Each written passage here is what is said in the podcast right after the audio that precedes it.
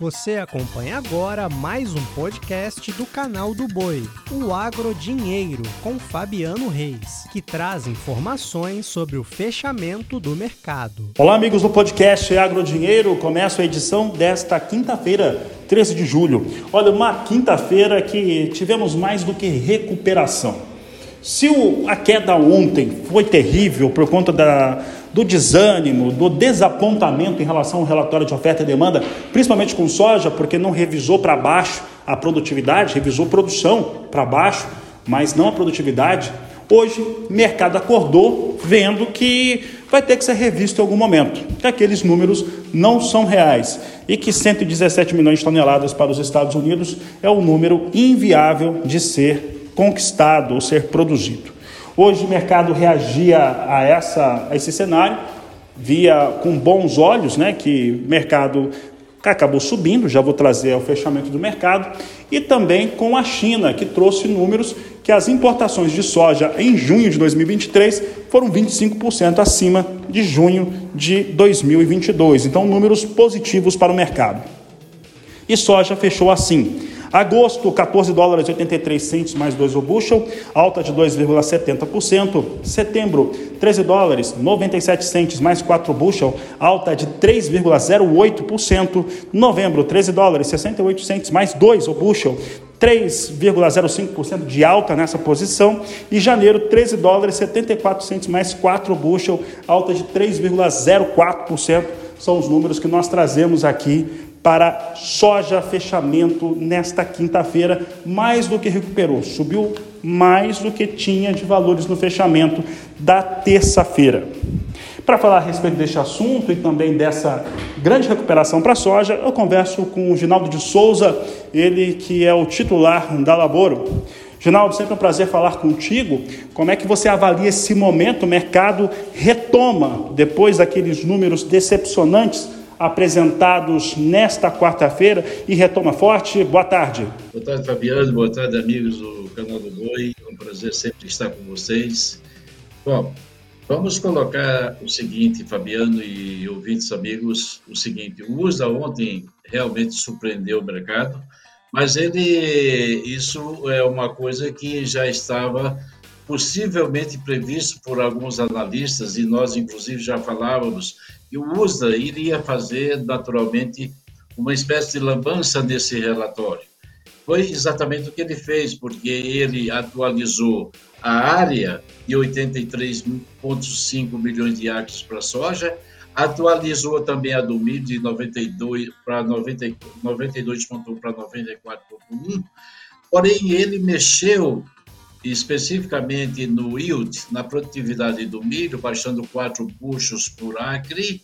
É natural que ele tinha que fazer isso, mas na soja, infelizmente, ele cometeu naturalmente um erro e, de propósito ou não, conservador, como sabemos que sempre são, ele não mexeu na produtividade da soja. Ou seja, ele baixou os 4 bilhões de buchos que já havia sido colocado no relatório é, de estoques do mês passado e a triagem, mas ele não baixou a produtividade, mantendo o número de 52 buchos por acre desde abril. Esse número é um número absolutamente incorreto quando você parte do princípio, princípio e para alcançar 52 buchos por acre, você teria que ter um clima quase que perfeito.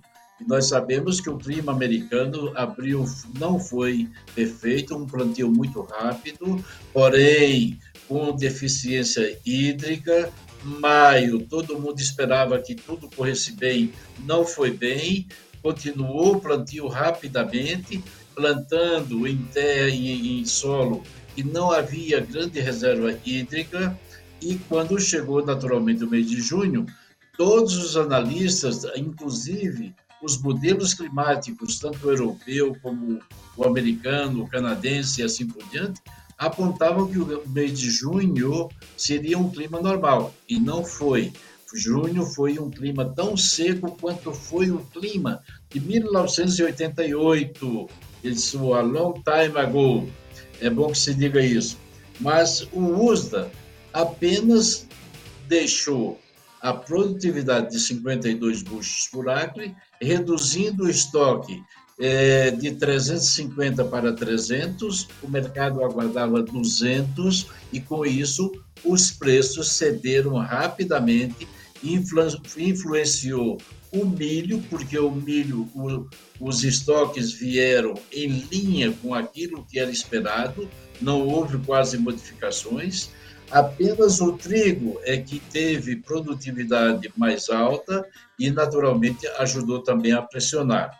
Então, meus amigos, o relatório de ontem, nós dizíamos e repetíamos que dificilmente o USDA vai ter como se comportar no próximo relatório de agosto, divulgando a produtividade em 52. Ele vai ter que fazer ajustes.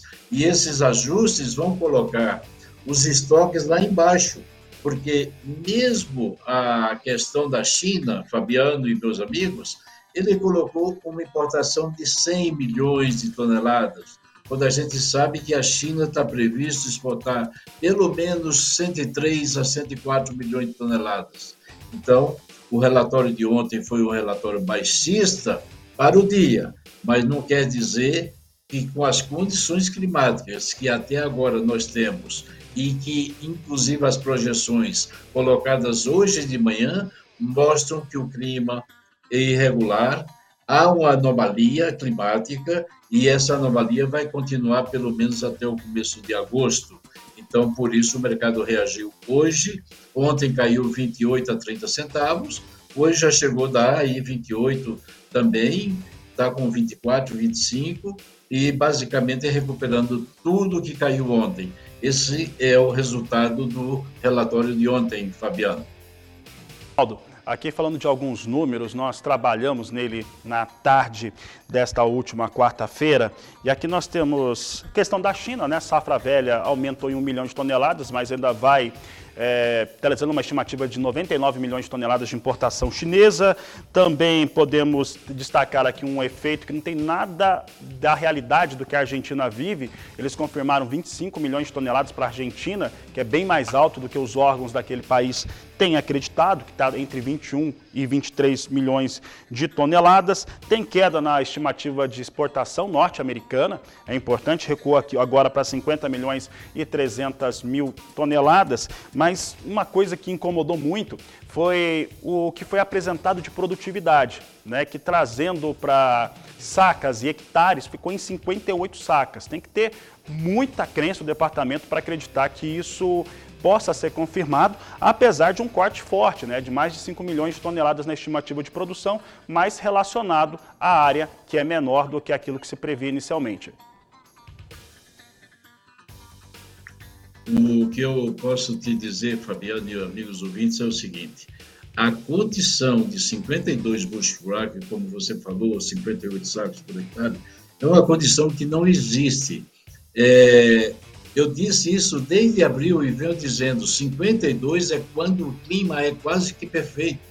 E o clima não foi perfeito, os motivos já expliquei.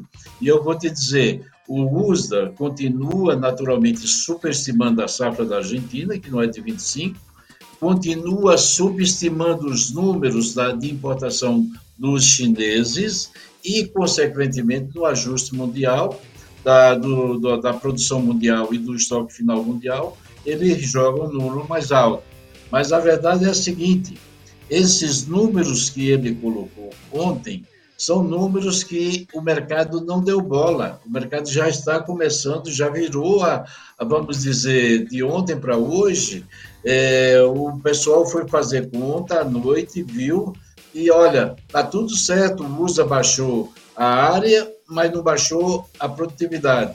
Consequentemente, ele alinhou um pouco as exportações, baixando para 1 bilhão 975, se não me engano, milhões de buchos, mas ele vai ter que baixar muito mais, Fabiano.